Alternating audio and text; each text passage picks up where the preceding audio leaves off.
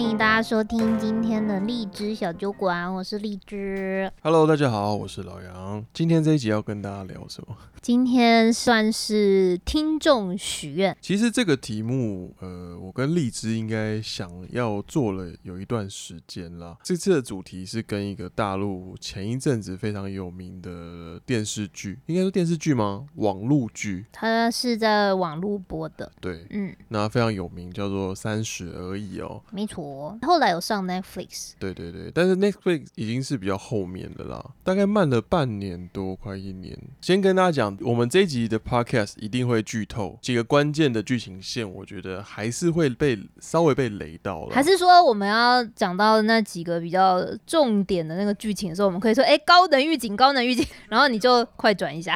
我觉得你看完再来听，应该会比较好。可是因为已经上映到现在，应该已经将近，我觉得应该快一年了。我觉得是这样，真的想看的人早就就看了。对。那如果说你今天都还没有看三十而已的话，就听听这个里面这些主角发生的故事，我觉得也蛮有意思的。哎、欸，可是我跟你说，我超级喜欢被剧透的。嗯、对，老杨就是这样子的人。就是我那时候在看三十而已的时候，其实他整部剧已经播完了啦。哦，我有。跟荔枝不是第一时间就看了，嗯，那我看到后来，因为我觉得那个剧情就是一直想要吊你胃口，太纠结了，对，然后一直铺梗，一直铺梗，然后我就真的是受不了，我很不喜欢被编剧玩弄，就我不想要被人家控制我的情绪，我觉得想要夺回这个看剧的一个主导权，所以我就去看了文字剧透。我很好奇，那你看完剧透之后，你还想要再看吗？我会、欸，真的、啊，就我觉得我蛮奇怪，就是说我我会我愿意被剧透，我觉得没有差，可是我知道。这些剧情的走向之后呢，我就能在很多小细节去观察，说到底前因后果是什么。哦，对，我反而会更进入在这个剧里面去找答案。OK，对，所以我觉得我看剧方式可能跟一般人不太一样，所以剧不剧透，我觉得还好。好好，哎、欸，那在我们今天开始讲三十而已之前，我们先稍微进行一下那个感谢环节。好，感谢我们的哎、欸，叉叉木又来了。哎、嗯欸，其实上一集感谢他。的时候我有点 delay 了，因为他其实是五月份的时候懂内的，差这么久。因为我现在人在台湾了嘛，所以可能他有抖内的时候，那个通知没有及时跳出来，所以那时候第一时间就没有看到。感谢叉叉木继续的在支持我们的节目。哦，谢谢，谢谢。好啦，今天就直接进入这一集的主题哦，因为其实这一次的 rundown 荔枝准备的非常丰富，那我觉得很多人看应该会是蛮有共鸣，尤其是你。如果曾经在上海工作过的话，一定更能感同身受。嗯，我觉得有的地方你会觉得哇，对耶，我也有这样子的感觉。然后很多地方，很多地方就是 屁啦。所以今天我们就来跟大家聊聊，说，哎。三十而已，他到底是在演什么？然后它里面有一些部分，哎、欸，我们真的是觉得心有戚戚焉。那有的部分，真的就觉得哦，Come on，白眼转三圈。上海观光局，你够了。那荔枝，你先跟大家说一下三位主角的介绍，好不好？好，好，简单介绍。好，那第一个先讲长得很像章子怡的顾佳，小章子怡，真的太像了。她代表的是呃有钱人家的富太太。这确实在上海是一个蛮有存在感的一个族群啊，我觉得他虽然说先生工作非常的赚钱，但是呢，顾家他又是一个很有生意野心的人，嗯，所以他不甘于说，哎，我只是做一个在家很无聊的那个富太太，他一直很想要证明他自己的能力。嗯，但这边我我要补充一下，就是顾家虽然是富太太，但他还是不到那种超级有钱人的那种哦富太太，对他只。他这个就讲到上海一个事情，就是富太太的那个天花板是非常非常非常非常的高。就是怎么讲？OK，呃，以前我们都会说你可能百万富翁，嗯，但上海更多的是亿万富翁。当然，富太太里面全，待会荔枝会讲到，就是他还是有很多一个鄙视链的划分。就上海这个鄙视链没完没了。对，所以顾家的有钱是比较偏向于那种白手起家创业，然后小有成就的这种入门型的富太太吧，应该这样讲。New money，他在剧里面不是这样讲吗？我觉得蛮有意思的。他就说：“哎、欸，我们这个上海有钱人分成 old money 跟 new money。”对，他就是因为可能是一种呃新者搞一些新创嘛，然后热钱来的很快，嗯、所以他大概 突然就暴富了。对，他大概是这这样子类型的代表。OK，顾家就到这里，但下一位是下一位是钟小琴。钟小琴呢，他代表的就是上海本地人。我觉得他的那个设定都还还蛮不错，就是他的生活很安逸嘛，那就住在哎、嗯欸，他他住的是父母帮他们安排的还是怎么样的房子？父母家里可能多一套房了之类的，对不对，住在很大很很舒服的房子里面。那他已经结婚了，嗯、然后他对工作啊什么生活没有太大的野心，就是觉得说，哎，那每天就快快乐乐的过就好了。这确实蛮符合我们认识很多上海朋友，就是他们就哎做着一份差不多的工作就可以了，嗯、不用那么拼。然后他个性就是比较随和，有点有点烂好人啊，就是说他在职场上呢，呃，很多人会就是叫他去做很多什么倒茶啊、什么定点心啊这种无为不为的事情。哎，这点我就真的很蛮想吐槽一下。我想说，哎，我认识的上海人才不会，完全不认同啊，完全不会上海人皮的嘞。什么时候跟你搞这种烂好人呢、啊？对啊，上海人从不搞这个事情，搞这个事情的是谁？台湾人。台湾人比较不会说 no 了，比较不懂得拒绝。那我觉得上海女生手腕很高啦，他有很多方式可以拒绝你，很厉害。哎，你敢叫你公司的上海女生去倒茶吗？我不敢。我就会被白眼，你知道？如果说是平行的话，应该有点困难。就是、哦、对，因为在台湾这好像是一个内建的事情，对不对？或是在日本，嗯，或者是韩国。你看，我们之前看到那个，我们去吃那个韩式烤肉的时候，刚好遇到一些韩国企业的的人来嘛。嗯、男生绝对不倒酒，一定是女生在倒酒。我觉得这就是一个呃民族文化的差异啊。嗯，对，上海女生就是她绝对不会做这种事情，绝对不会做这种事情，绝对不会当烂好人，绝对这种烂活她一定闪的第一个，闪的越远越好。所以她主要就觉得说我靠倒茶吃饭吗？我管你嘞，对不对？我干嘛讨好你啊？对，所以我觉得这个设定蛮有有点问题，不太符合我的认知了。对对对对对。好，那下一位，好，第三位，下一位，我觉得可能更多呃，像以我们台湾人很多人在上海工作的来讲哦，应该对这个角色会蛮有投射的，就是王曼妮。嗯嗯，王曼妮她就是标准的沪漂外地人，那她的经济能力各方面来讲，应该算是这三个女主角里面相对是比较辛苦一点的。然后她的家人就一直说：“哎，你赶快回家乡啊，赶快结婚啊，帮你安排个工作啊。”但是她不愿意，就觉得说一定要在上海拼出一定的成绩之后再说。哎，那如果要给这一部剧一句点评的话，你要怎么样评断这一部剧？我觉得是这样，台剧更多的是会讨论到很多内心层面的事情，嗯，比较深层次的。我觉得特别深入的去探讨说你面对的困境，然后你内心的一些转折，嗯，得到了一些什么样的启发。可是陆剧，我觉得，更何况它又是一个网络剧，嗯，它的整体节奏又要更快一点，就有点像是你煮饭吧。陆剧就是它要下比较多的调味料，嗯，那台剧可能哎，就像台菜一样，就是哎，它会比较清清淡淡。可是你仔细去品尝之后，又觉得说哇，它很有韵味在里面，就看你喜欢哪一种吧。那所以总结啦，只回到三十，三十而已。但是我觉得你现在过了已经一阵子了，嗯，你推不推这部剧？还是值得一看的。就是你可以看说，哎，原来在上海这里的人的烦恼是这样子的，他们面对的挑战是什么样子的？嗯、因为我觉得它里面还是有，当然会有他夸饰跟美化的部分嘛，嗯，但是也有一部分，我觉得确实是很真实的那种情感在里面。我觉得他编剧还是有比较用心的啦，就是比起真的，我觉得以前很多陆剧，我看到陆剧我就一点也不想看，就是你一看就觉得说，哦，拜托，里面讲的那个台词，现实生活根本就不会发生，然后那个剧情就是扯到不行。那你觉得这部剧的中后半段，你觉得怎么样？呃，我比较喜欢前半段，老实说，因为前半段他就是真的去讲说这三个女生，呃，你说富太太，然后上海人、沪漂的人，那他们各自的生活是什么样子的？他们在烦恼的事情是什么？我会觉得，哎、欸，演这部分好好玩哦。可是到后面，你知道，就是编剧又要开始拉高他这个收视率，所以就开始弄什么小三介入啊，什么渣男啊、劈腿啊，你知道，又要回到。感情，你就回到那种俗套哎、欸。嗯，我觉得就有点糟心。其实老实说，他后面因为就在讲说，呃，顾家的先生外遇了嘛。哎呦，你爆雷了，不是更 没差，没差？OK，但我不觉得这件事情会发生在三十岁。就是说，因为他的，因为不是我的意思是说，他的主题就是三个女生在三十岁面临到的抉择跟故事。哦。但是你你说你说认真说好了，他要劈腿或是有第三者，他可能会在任何年纪都会发生。嗯哼。所以我觉得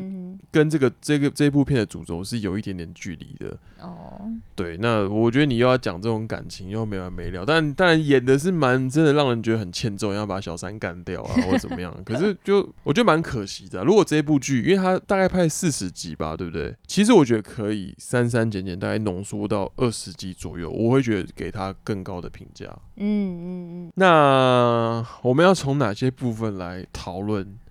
这部剧的一个真实点跟我们想要吐槽的地方，我们先讲好的好不好？先讲好的部分。好，我觉得第一个要讲的一定就是包包大战啊，这就是呼应到一开始讲到顾家这个富太太的一个阶级地位。包包大战非常的经典，那个时候这一集一播出之后，也引起很多人的讨论，就觉得说哇，把这个传说中这种富太太之间那种暗自较劲演出来。觉得很好玩，哎、欸，但老实说，从、嗯、直男观点来看哦、喔，嗯哼，我真的 我真的不知道包包原来有这么大的讲究、欸，哎、欸，就我我想，就我内心就觉得，我可能就是一直被广告攻击，我就觉得哇，LV 包应该就是一个包包的金字塔的尖端，你知道 LV 是顶级了，对不对？对我对我来说，因为我根本不懂女生的包包，然后我后来就是 看了，看了之后才知道。原来，哎、欸，所以这样子就是说，你在职场啊，或者是平常一些呃社交场合，你看到女生背了一些包包，其实是不是代表很多男生其实看的是没有感觉，就觉得、嗯、哦，就是一个包。我我觉得我大概知道它是哪些品牌啦，嗯、可是我我们不会就是说品牌或是这个包的的形状去连接到这个人的身份地位的高低。哦、oh.，OK，就是比如说，我会觉得说，哦，你就是富太太，好，但我不会想到说，哦，你是哪一个阶层的富太太？哦、oh.，对，那当然可能啊，我就不是富太太圈里面的嘛。男生可能看男生，男生我觉得女生看女生，对对，我觉得男生 OK，我可能就看得出来，就是说 OK，你第一个你看手表嘛，看他的西装材质跟他的版型，看鞋子啊，看呃车子啊，看什么，反正很多地方细节，我觉得男生看男生比较简单。哦、oh,，所以男生也有男生的战场，对，男生女生有女生。的战场，对，所以你说女生那个，你说包包鞋子，我我真的就无感呢。哎、欸，包包包包真的很恐怖，而且我觉得，嗯、但说实在，你说那个最贵的跟跟好入门的功能上其实没有差别啊，就是装东西。你说外观上 最贵贵就好看吗？嗯、呃，香香的。然后我觉得我我我真的不太能理解。哎、欸，我觉得是这样，我觉得女生的包包从来就跟它的功能没有任何关系。真的哦。对啊。为什么？它是一个提在手上的一个身份象征啊。OK。就是钱变成我喜欢的样子，至于里面装什么东西呢，真的不是很重要。呃，这是所谓在很 care 这种名牌包包的人的感觉啦。嗯，嗯，而且我觉得这个事情在上海确实是非常的明显。像以前我在那个互联网公司工作嘛，嗯、那互联网公司其实有非常多的所谓的小年轻、嗯，他们可能就是哎、欸、大学刚毕业，二十几岁之类的人。哎、欸，我跟你讲，超级多人背香奈儿包包，超级多人。欸、嗯嗯，请问香奈儿包包一个大概多少钱？不不小哈，也是要好台币，也是要好多好多万。我说最基本的、喔，他们就是可能大部分是背它。可是那个包包有分很多大小跟形状。对，但是我当时就有点讶异，我还想说，哎、欸，说不定是假的。然后后来我跟这些朋友比较熟了之后，就跟他们聊，就他们薪水可能不。高，他们可能薪水也就嗯，maybe 你说七八千人民币，嗯，可是他就觉得我我就是要有一个香奈儿包包，其他牌子我真的背不下去。可是我我我觉得啦，哦，我自己的观点就是。我我觉得这个我很难接受诶。举例好了，就是你拿一个超级贵的包包，但你其他周边配套没有跟上，这就很尴尬。然后你就看得出来，第一个是你在装逼，嗯，第二个是我就觉得你是拿仿冒的。对我，因为我觉得仿冒包包太多了，太尤其香奈儿真的是烂大街。我都觉得那个可能不是真的。我相信有一定比例是 A 货啊。我觉得极高比例都不是真货，我自己觉得啦。哦，我先我先讲，我问到的这些朋友呢，他们就是上海宁，上海人，哦、所以他们住家里不用、哦、就没有什么钱啊。那没差。我就啊，就是啊，反正我月光族也没有差。哎、嗯欸，我真的认识一些朋友，他们到三十几岁了，他们几乎没有存款呢。那没差，就每个月赚多少花多少。家里有的是钱呢、啊，所以他们过得很滋润，很开心、啊。也不是说家里有的是钱，就是说家里的事情不需要他们去操心了，我觉得他只要顾好他自己就好了。你说住，然后吃嘛，家里家里、啊、家里也会帮你准备啊，对，对啊，所以就是生活过得很 happy。就说你的所有的薪水就是你的可支配所得，其实也蛮爽的哎。那所以他拿来就哎、欸、，iPhone 出最新的，我立刻就要，然后然后我背一个好一点的包包，我觉得 OK 也也是不错啦。回到这个包包大战，跟大家 brief 一下哦，这个包包大战演的是什么？演的是呢，我们刚刚前面讲到其中一位女主角叫做顾佳，嗯，她呢本来前面的设定就是哇，超级人人生胜利组，聪明漂亮，然后老公事业成功，然后儿子很可爱，然后住在很漂亮、很豪华的房子里面。嗯、然后呢，后来他是想要帮他家的小朋友安排去，哎，他是想要帮他先生的生意牵线，嗯，然后又想要让他的小朋友去读比较好的那种学校，明星学校，所以呢，就有富太太就说，哎，那好啊，哎呀，这个都是要靠关系的，我带你认识一些其他的富太太，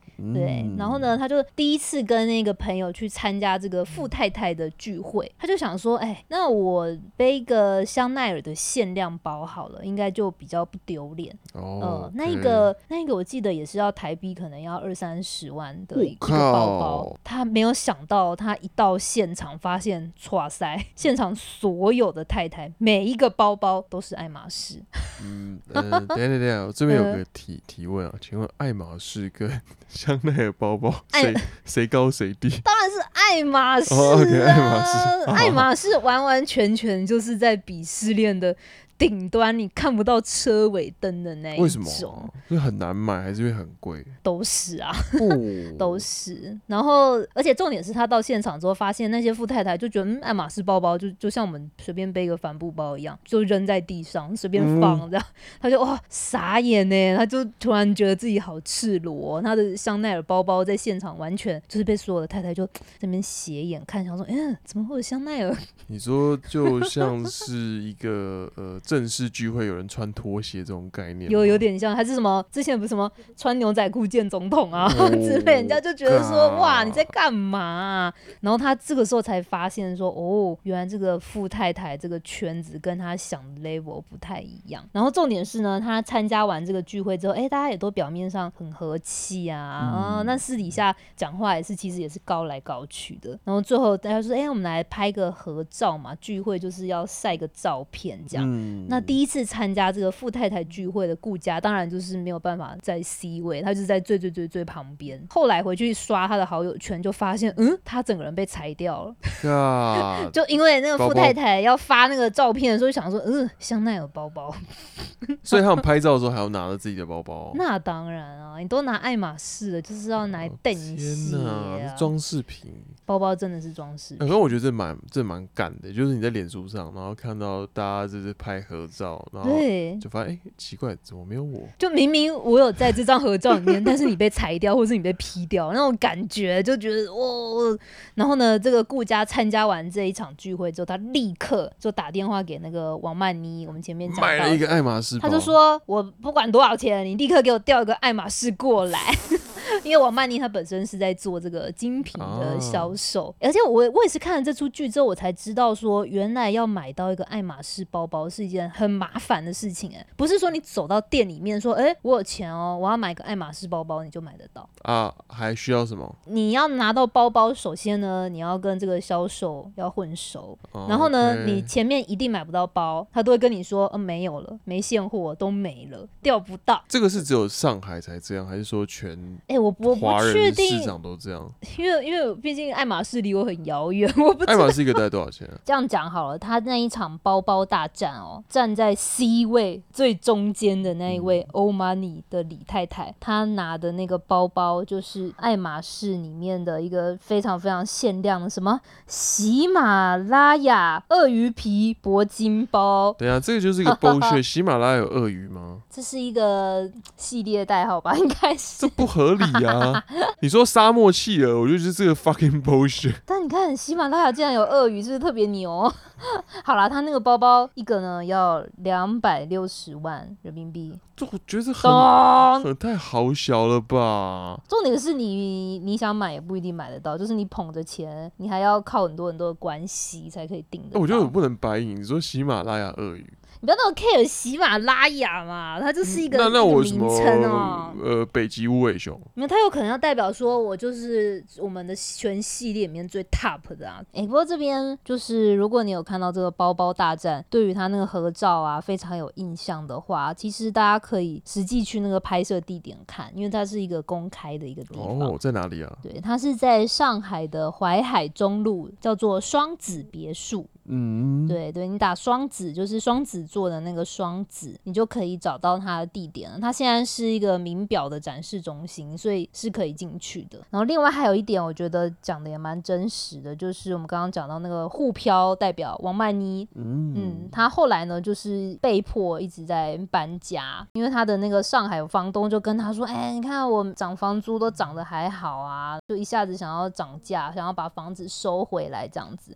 所以呢，王曼妮。最后就不得不妥协，只好搬到离市中心非常非常遥远的地方。我觉得这个我要来点评一下哦，就是在上海，因为你租房子，呃，我觉得从两个层面来讲，就单纯从房子的价格，因为上海的房价涨得实在太快了，嗯，尤其巅峰应该是二零一八年左右，一九年的时候，嗯，那时候真的是涨破天际，就是每一年大概都是十 percent 十 percent 来加，那这个东西其实也会反映到。到租金的价格上面啊，房东如果要涨房租，你要接受就是每个月多付一点钱，或者你不接受，你就只能搬家。所以万一就 OK 好，你今年调到这个价格，你真的没有办法接受，那就只好开始妥协啦。我就越搬越远，越搬越远。嗯、就像那个王曼妮，她在搬家的时候，帮她搬货的那个司机就跟她说：“哎，哇，你从这么市中心的地方搬到那么远的地方哦，哎，我跟你讲，我之前载过太多人都是这样了。然后他们越搬越远，越搬越远，最后就搬回老家去了。但其实蛮蛮写实的啊，就比如说你从蛋黄区好了，嗯，从那个受精卵的那个点，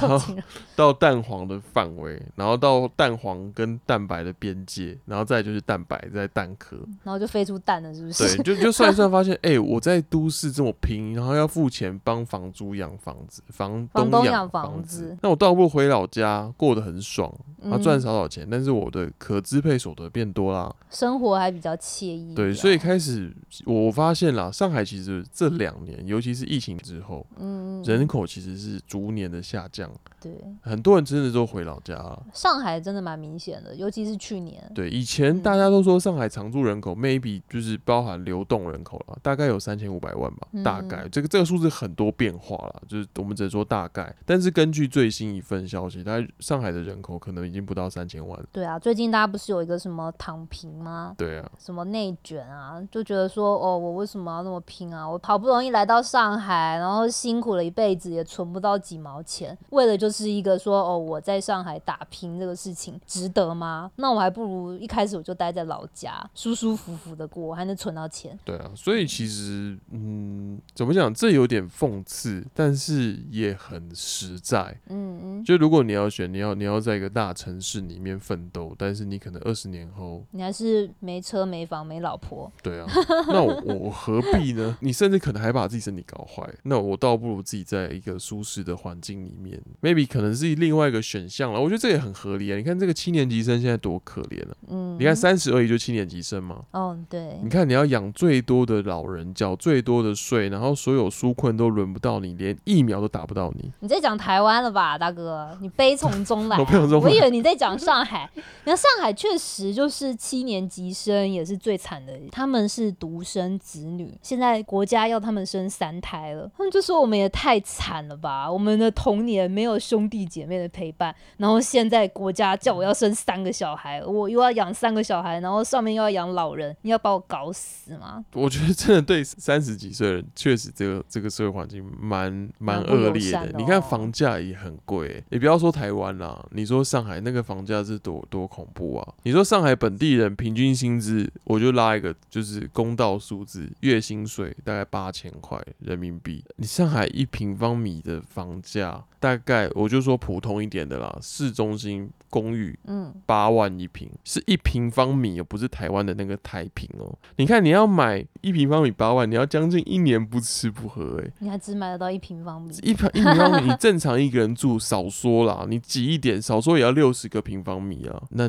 你要花多长的时间才买到？六十年不吃不喝，哎，然后你就死了。对啊，太辛苦了，太辛苦了。所以就是你的所得跟房价完全不成正比。当然，上海的薪资天花板也蛮高的啦。对，所以如果说你有机会跳上去的话，那那真的有机会去。比较有才有机会去买房子，我说实在真的是这样。或者是你的爸妈，你有个富爸爸，就我辛苦了好多年，存了一百万，再加上我爸的五百万，终于可以买房了。通常是这样的。哎、欸，我老杨，我跟你不知不觉聊了一个小时，嗯、快乐的时间总是过得特别的快。哎、欸，但其实我觉得我们聊到蛮少剧情的，哎、欸，挺好的。就其实我觉得这个剧里面有很多那种小小的细节，你真的是可以讨论到整个上海的一个人民的一个现象吧，因为我们还是做 在做专注于上海的节目偶尔讲那个怀孕还有盆栽疫苗，疫苗，疫苗讲太多了，我们最近绝对不再讲疫苗了，OK？禁止禁止讲任何跟疫苗。我觉得发现最多超多 Podcaster 都在讲疫苗，然后打疫苗的感觉什么，我看到疫苗这个这个发展什么样的病毒？哎、欸，等一下我们又在讲疫苗，不讲不讲，好好好，好啦，那哎、欸、那那我们这几完还还剩下几个点还没讲完哦。其实还蛮多的，不然就就就就分到下一集再讲。OK，啊，难得把这个三十而已分成上下篇，有个建议啦，就是说你可能可以听完上集之后。然后去看一下三十而已的 highlight，回去看你可能会比较知道说到底我们讲的地方在哪里。嗯哼，对，你可能再重新去看之后，你会更有感觉。或者你想要追更快速的，大概知道在上海生活是什么感觉的话，你可以去看《上海女子图鉴》。OK，对，它比较短，虽然它我觉得它是比较早期的那种网剧啦，就是它真的是调味料下很重，然后哎剧情线非常非常的快，然后光是那个配乐我就不太行了，就是节奏很快。然后到后面完全的大招精这样子，可是我觉得他还是哎前面前面的部分都还不错，就是说哎这个小白啊开始来上海这边怕扁啊，然后哎怎样呃遇到感情啊，感情跟工作之间的那种什么取舍啊之类的，我觉得也可以去看一下，很快就看完了。好，好，今天这集就先这样，先这样哦，大家听了上集，下集要继续听。好，拜拜。先这样啦，拜拜。